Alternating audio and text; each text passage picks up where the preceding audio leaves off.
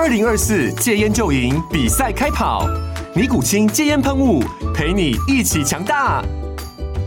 戒烟不容易，单靠意志力戒烟的人，时常无法克服戒断症状而失败。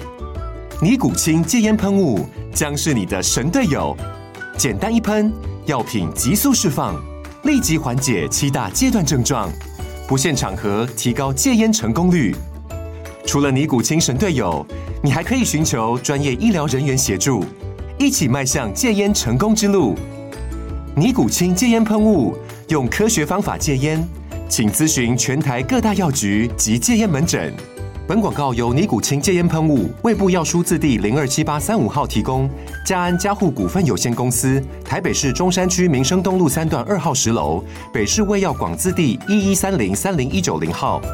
尼古清戒烟喷雾，相伴每个新开始。你也和我一样关心青年返乡创业的议题吗？或者青年回到部落都在做什么呢？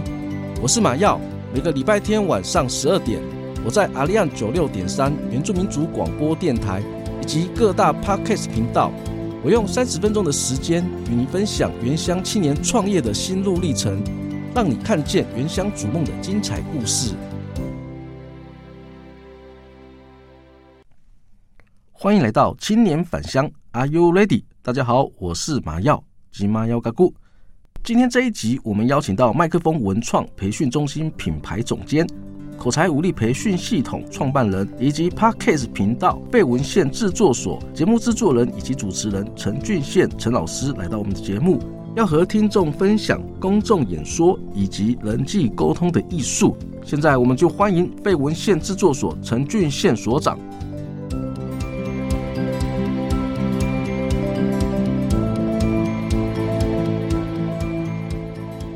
哎，各位现场的朋友们，大家好，我是俊宪。跟听众介绍一下，所长是我在南港社大进修 Podcast 的指导老师。我的 Podcast 频道呢，也是所长手把手指导上架的。所长的沟通表达力课程更是社大热门推荐，也是学员一致好评。今天很开心的能够再次见到所长。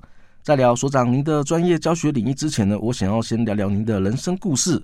所长，您过去是一个害怕说话，甚至呢完全抗拒公众表达的人，是什么样的一个人生的转折，让您变成各大企业争相邀请分享公众演说的讲师呢？好，在我回答你的问题之前，先问一件事情。呃，跟我录音，跟之前来宾录音那个感觉是不是很不一样？很不一样，很很开心，但是又很紧张，因为会被老师抓到语病。好啦，我们就轻松的来跟大家聊聊，跟大家分享一下我的故事。坦白说，呃，在我退伍的那一段期间，其实我在传统产业工作，所以呢，我不太会需要去做表达能力啊，我只要把我的本位啊，我工作上面事情做好就好。可是当因为那时候年轻气盛。年轻气盛，那个时候就觉得我想要更上一层，我想要更上一层，我想要更上一层。翻成白话文讲，就是我想要赚更多钱。嗯哼，我想要赚更多钱。而你会发现到一件事情，当你是一个技术值，你把你的技术做得很好，再做的再怎么好，你还是到一个顶而已。那怎么样才能够突破那个顶呢？我就我就开始去观察我们这个整个公司结构里面，谁能够去突破那个顶。我发现到有一个人可以突破那个顶，日子过得蛮好的。他大概十点多才进公司，其他人就是八点半一定要进公司，他大概十点才会进公司。有些时候啊，进公司还会带身上还带有一点点的酒气。后来我才发现到一件事情，这个人是谁？是我们家的业务主管。我发现到一件事情，原来那时候当下我才发现到一件事情，我不敢面对人讲话，我不敢跟陌生人讲话，我不敢去面对一群人讲话。然后我再怎么样努力，我再怎么样在我的工作上面再怎么努力，我的我的未来的发展性还是会到一个坎而已，然后没办法突破那个那个天花板。于是我想要去突破我自己，那时候还年轻，我就想要去突破我自己，我想要让自己有办法去面对人讲话，我想要有办法可以站在舞台上面讲话，所以我就想尽任何办法去。我知道很痛苦，因为你。没有习惯面对一群人讲话的时候，其实你也很痛苦。你要上要上去之前，你会开始发抖，然后冒手汗，然后脑筋一片空白。然后面对大家，有还没上台之前，你有很多的恐慌、恐惧，有很多的害怕。可是我那时候告诉我自己，如果我想要让自己变得更好，我必须要去克服掉这个障碍，我必须要站上去。然后没想到，当我开始做这件事情之后，诶，当我正式上台一次、两次、三次之后，诶，我发现到一件事情，其实台下的观众、台下的听众，然后观众都还蛮可爱的。那其实我觉得我好像可以做好这件事情，我就慢慢的投入的更多时间，除了工作之外的时间，我就投入了更多时间去做这件事情。我怎么样让我自己在台上可以让人家可以更喜欢听我讲话，喜欢跟我互动，喜欢跟我来做一些分享，然后我开始就往这条路开始迈进，开始走。所长，我想请教一下，就是呃，您在社大里面有教一些我们沟通课程跟一些公众演说的课程，嗯，那我想请教，就是什么是公众演说？那为什么我们需要学公众演说？啊，公众演说哈，简单的来说，就是你一个人面对一群人讲话。什么叫一群？两个人以上。嗯哼，OK，像呃，像职场工作者，有些时候你可能要做所谓的周会啦、月会啊，要去做报告，啊，公司内部做报告。如果是你本身是一个业务性质或是行销性质，你必须要跟合作厂商或是协力厂商去做简报。那个这个部分我们就叫做公众表达。只要是你一个人站着，然后面对一群人讲话，那就叫做公众表达。那甚至于如果你你要把它再延伸宽一点点。在一个你不熟悉、不习惯的人、不习惯的场合面前讲话，他其实都在历经公众表达会历经的过程。是的，那所以你会各位帮我想一下，其实，在我们从小到大，从学生时代哦上台做小组的报告，到你到进入职场，除非你都是打算要做技术员，可是如果你不是打算要做技术员，你都是会有机会去面对人讲话的。那谁在公司里面会让老板印象最深刻？绝对不会是乖乖坐在位置上面做好你工作的那个人。对，一定是有办法。除了你在位置上做好工作，这是一定要的。但你还可以站在台上面对一群人讲话，而且老板还坐在台下，你还可以在他面前讲得很侃侃而谈，很自然，然后非常的有条理，非常有逻辑，甚至有记忆点。老板对你的印象会更深刻的。那老师，我这边有一个想请教，就是。呃，公众演说对我们一般上班族来讲是一个非常重要表现自己的一个机会，嗯，但是我们最常面临到的第一件事情就是会害怕，就是会恐惧上台报告，也害怕台上出糗。请老师可以指导一下我们，就是我们如何去克服演说的恐惧。好，我先讲一件事情啊，就是恐惧这件事情，千万不要想着要去克服恐惧这件事情，要试着去与它和平共处。啊，我们换另外一个方式来讲。呃，人当人为什么会感觉到紧张、会害怕？是因为这些事情你可能没做过啊，你没有执行过，你不知道你上来讲的怎么样。那人会紧张、会害怕，有些时候就是会担心自己表现不好，可能会讲差。但我想要问的一件事情是，你都还没有讲，你怎么会想着你这你会讲差这件事情了？你都还没有开口讲，你就已经已经觉得自己有可能会讲差了，那你上去讲会讲得好吗？嗯哼，所以我们不要为还没发生的事情去做担心。我们应该要做的是，那我在上台之前，我该做什么准备？我是不是哦？我如果要做十分钟的报告，我有没有把我十分钟的简报内容全部顺过？那我有没有我我有有没有把我这十分钟的内容讲给别人听看看？然后试着去说说，然后试着去把它弄讲顺，然后试着有没有在家里。哦，比如说像有的有的公司要去做所谓的月会，我讲一个小故事好了。因为我老婆是做行销，然后他们最近公司呢换了一个新的总经理过来，因为是一个大集团，换一个新总经理过来。那因为新总经理对于行销这一块他非常的重视，所以呢，他们就基基本上他们整个行销部门要做一件事情，每个礼拜都要找找一个时间，然后直接跟总经理做报告。而不是行销主管去做报告，是行销部门的人都要去找总经理去做报告。那去做报告这件事情呢？那因为老婆以前没有历经过这件事情，她就会开始很担心、很害怕。我说没什么好害怕，就来做这件事情，把你的简报先做好，然后把你要表达的内容先处理好。好了之后，我们试着去做练习，然后去做一次、两次、三次之后，那隔天他去报告，隔天他回来，他就很开心。可是他没做报告之前，你发现他前一天晚上他的那这个脸哈，就是纠结在一起，然后饭也不会好好吃，然后整个很担心。我就我讲真的，就不要为还没发生的事情再担心啊！你先把该自己能做好的、可以准备好的，先把它做好。那其他的啊，上台后再说嘛，嗯，对不对？因为上台之后，老板他听完有什么感觉，那是老板的事，又不是你的事。但对于你自己来讲，你有努力的把你自己做好，那才是最重要的。所以刚刚提到就是呃老婆的一个这样的一个经验，其实我蛮有蛮蛮能感同身受的，因为这是我们每个人在上台报告必经的一个过程。怎么样去克服恐惧？刚刚呃所长有特别提到，就是说要做好一些准备，事前的准备。这部分的话，我就想要再延伸下去，想请教就是所长，在我们上台演说之前，我们要做哪些准备的工作？好，首先你要去先知道一件事情，你到底有多少时间可以讲。哦你今天有十分钟，那请你尽量把握在十分钟内把它讲完。但是呢，你不要说只有十分钟，我五分钟就讲完了。如果你有十分钟，就请你好好善用这十分钟，讲个九分钟，呃，还 OK 都没有问题。那尽量不要超时。好，当你有呃大概知道你有多少时间可以讲之后，接下来你要开始抓结构。我觉得是这样，想清楚才能说明白。你要先想好，那我这十分钟我的结构我要。怎么抓？那要抓好你的结构，然后抓结构，把它抓出来，分好段落。那我们现在这样，呃，一般人的讲话语速大概一百八十个字到两百个字。如果你要真心的为你这十分钟的报告去做负责，你要去写所谓的逐字稿。那十分钟，我说一一分钟大概一百八到两百个字嘛，十分钟那大概要准备多少多少字的内容？呃，大概一千字左右就可以搞定了。那就准备好，嗯，再怎么样，再努力一点嘛。写完你的逐字稿，抓好你的大纲，写完你的逐字稿，然后再去顺一下、修一下。我让我的每一个段落，我想要表达的意图是什么？哦，这是后面我们可以慢慢再去调整、再去修了。但是初期，至少你你有写逐字稿之后，你可以做到一件事情，你不会不知道你要讲什么。嗯，你至少你知道你要讲什么，你要表达出来的内容会是什么。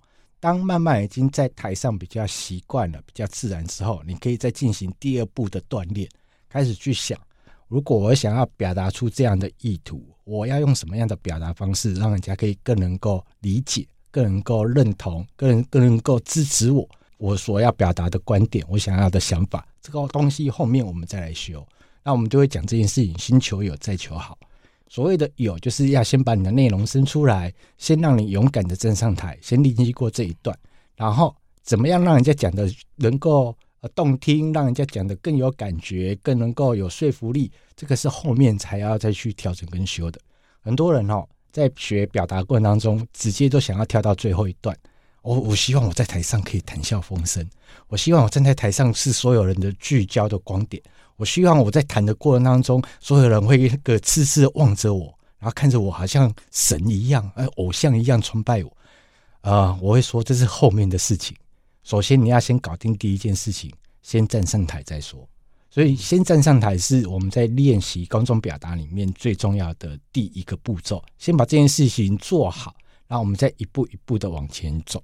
呃，我们做好了一些演说前的事前的准备工作，有了逐字稿啊，有了一个好的一个布局。一个好的演说，它的成功关键是什么？一个好的演说哦，呃，你应该想的一件事情，你不要去渴求或是期待现场的人，你讲完之后有百分之九十九的人都很喜欢你，这个要求太高了。嗯，就算是你，你是一个名演说家，都很难很难让台下的人全部的人都喜欢你。嗯，我们站在台上，我们都很清楚知道一件事情，真的没办法做到所有人都喜欢你。为什么？因为每个人都是独立的个体，每个人有他的经验，有他的想法，有他的主主观意识在。那他的主观意识，他的他过去的经验，他的想法不一定会跟你稍微重叠到。那我们只能做到一件事情，我们所讲的一些观点、想法。案例故事，让现场百分之八十以上的人有同感、有共鸣，这样就可以了。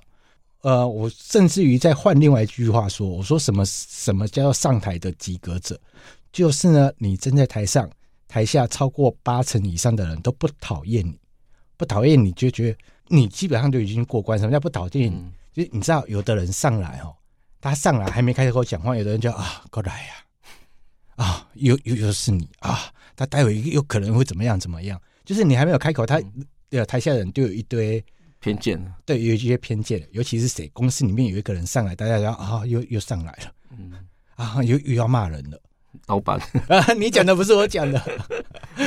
对，但这就是会有这样的一个偏见在。但我们只要做到一件事情，就是，呃，我上来。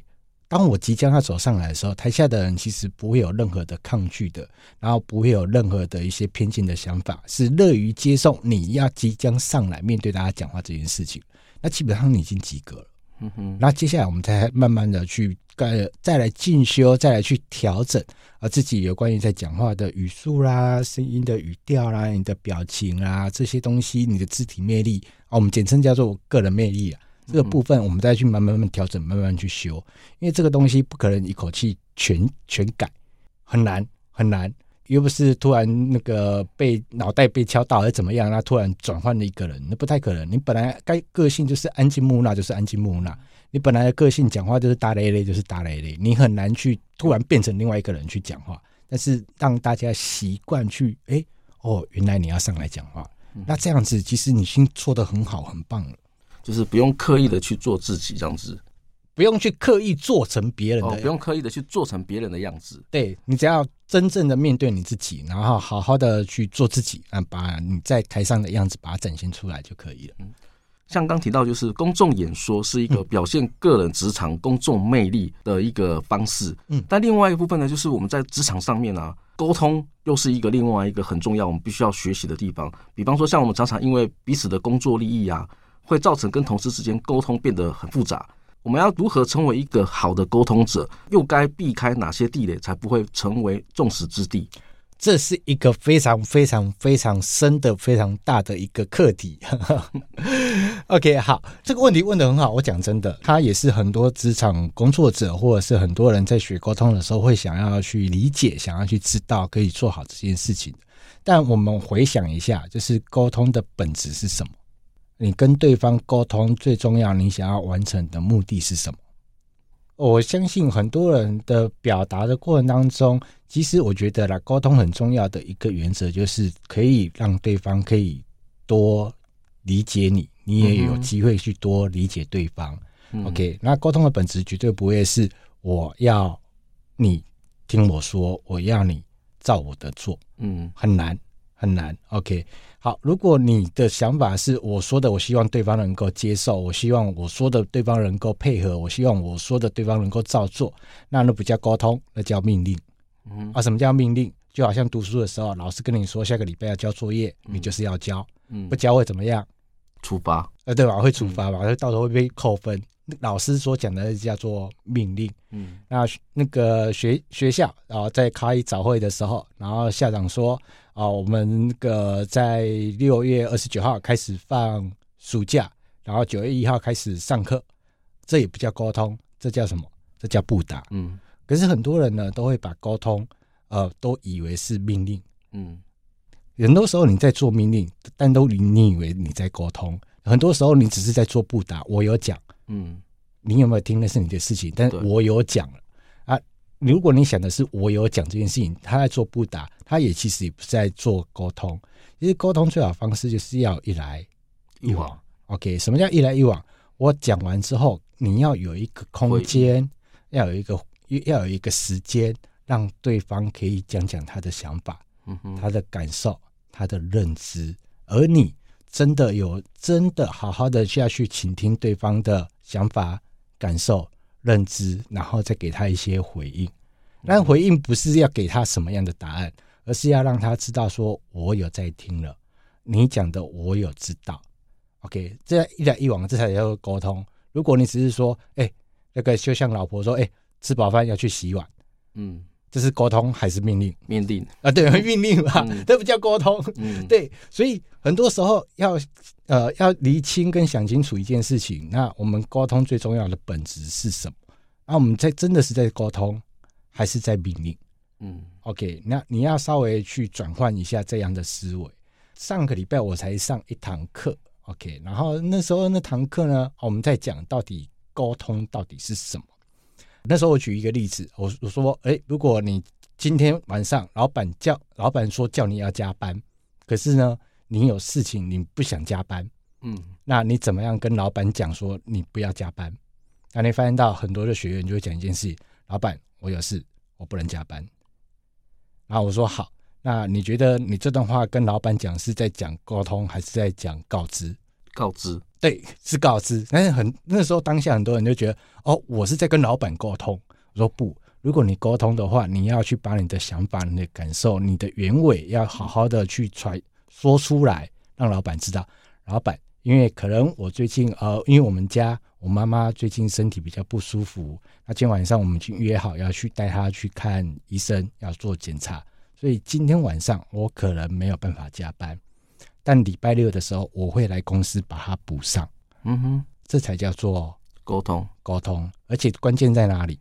刚刚这段话最重要的关键是在跟老板讲说，既然虽然今天晚上你没办法加班，嗯、但我礼拜六我会来补救。对，补救这个有良心的老板听到这段话，嗯、是你要不要让这个员工先回家？会，对嘛？会嘛？嗯、再这么干，要不然我先找别人，或是我老板自己本身，我自己先跳下来做嘛。嗯哼，因为如果真的很赶的时候，因为没办法，家人生病，那你有这么孝顺的员工，当然要让他先走嘛。嗯，对。可是很多时候我们在讲话都会讲得非常简短，哦，我有事，我没办法加班，然后就走了。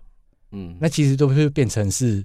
没有配套做法，对，没有配套做法，然后他很多时候都会变成是只是在告知，嗯、可是你却以为你在沟通沟通，对，嗯、是的。所以刚这个部分的话，也是刚老师提到，就是这也是一个好的一个沟通的品质，嗯，也就是要有一来一往，也能够了解对方的一个要求，嗯，然后也能够适当的也能够做一些回应，比方说刚老师提到的，就是有一些补救的做法。能够站在对方的立场去理解他的这样的一个想法，这样的话才有能够达到双方都能够呃可以接受的一个沟通的方式。对，是的。好，那这边另外一个部分，我也想请教呃所长，就是我们在沟通的时候啊，如果对方带有成见，很容易就陷入了一种鬼打墙的逻辑，却不自知。这个时候你会如何突破？不要想突破，对方为什么会有成见？也有可能是他过去的生命经验。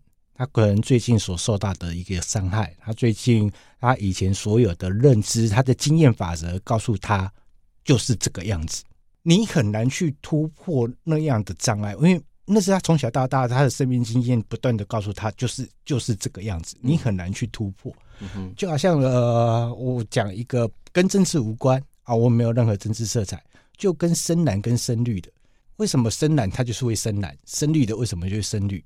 就是因为他过去的所有的生命经验，他的所有的所有的记忆点，他就觉得哦就是这样，那他们就是这样，然后另外一边对他们也就是这样。嗯，你不用去刻意的一定要讲他把他们深绿的要变成深蓝，深蓝要变成深绿，很难很难，因为除非要有一个奇异点啊，嗯，我觉得有一个奇异点，就是有一个天时地利和，突然就让他有一个大转变，要不然很难。那你唯一可以做好一件事情。我觉得最重要一件事情就是不要去打坏彼此的关系，这才是最重要的。不要试着去改变对方，因为这个真的很难。那你要去做一件事情，就是不要让打破彼此的关系的时候，你只要学会做一件事情，叫做中性回应。中性回应，什么叫中性回应？就是对方提出他的要求，提出他的想法，提出他的观点，你虽然不认同他，你虽然不支持他。但你也不用在这个时候，呃，跟他去做所谓的对辩这件事情。嗯，你只要笑笑的跟他讲说：“好，我知道了。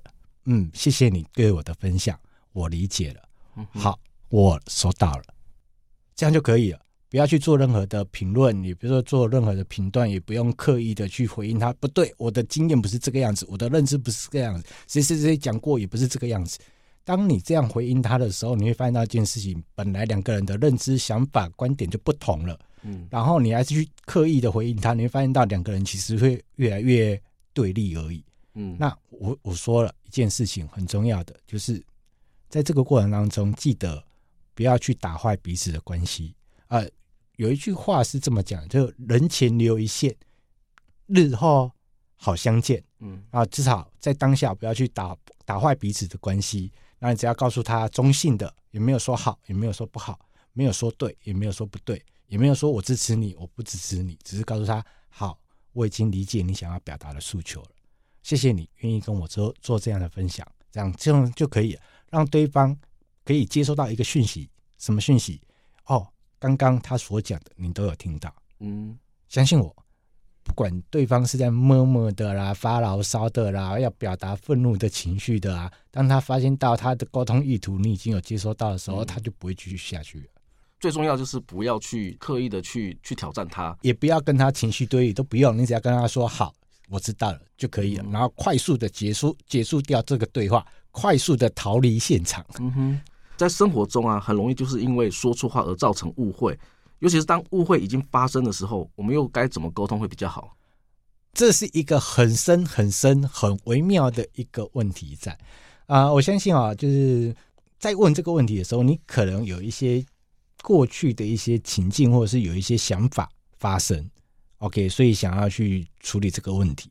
但我觉得在处理这个问题的时候，还是要回归到一件事情，会不会问问你自己，你有没有想要修补跟对方的关系？会，OK。如果你真的想要修补跟对方的关系，因为我觉得裂痕这件事情啊，人际关系的裂痕这件事情，你要先有一个认知，修补这个工程是非常浩大的。嗯哼。然后，甚至于很多时候，你必须要历经过一段。有句话是这么讲，就是你的热脸贴在人家的冷屁股。对，你要去能够理解这件事情。为什么？因因为以对方的角度来讲，就是我们已经是不舒服的状态，我已经是不喜欢你的状态。嗯。那你要让对方再重新喜欢上你，嗯，那坦白说，他有一有一个过程，你必须要去历经的。如果你是真的想要去修补这段关系，然后先厘清一件事情，以对方的角度来讲，如果你换个位置，然后以对方的角度来讲，他对方一定会觉得你有做错的，你有不对的地方，你愿不愿意去面对这个错误？嗯，但这个错误很有趣哦，这个错误不一定你觉得这样是错的哦，可是你愿不愿意承认对方所理解的错误？嗯，那如果你愿意理理解。或者是理解，或是承认对方以为你犯的错误，那么其实你有很多的补补救动作可以做。嗯，比如说你可以写个小卡片啊，你可以送个小礼物啊，或者是想办法搭个话啊，或者是知道他最近有什么帮忙的地方，可以帮他稍微做一下，这些都是可以去做补救的。我必须再提另外一件事情，就是如果这个人你要补救的这个人只是朋友，只是同事。都好解决。如果你要补救这个人，是你的亲人，是你的家人，是你的另外一半，哦，我必须得告诉你，这个难度又更高了。嗯哼，为什么？因为你们必须在同一个屋檐下，嗯，你们有不得不见面的状态，可是你又必须要忍受到他的所有的状态，而且两个人在互动的过程当中，你们过去有一些相处模式、行为状态，都已经印在对方的脑袋里面。你自己必须要去突破它，它是有难度的。OK，我们今天这一集我们就先录到这里。如果你也喜欢我们的节目，欢迎您到各大 Podcast 频道按下订阅，或加入青年返乡 Are You Ready 的粉丝专业，按赞留言分享你的观点。再次感谢你的收听，我们下周见，拜拜，拜拜。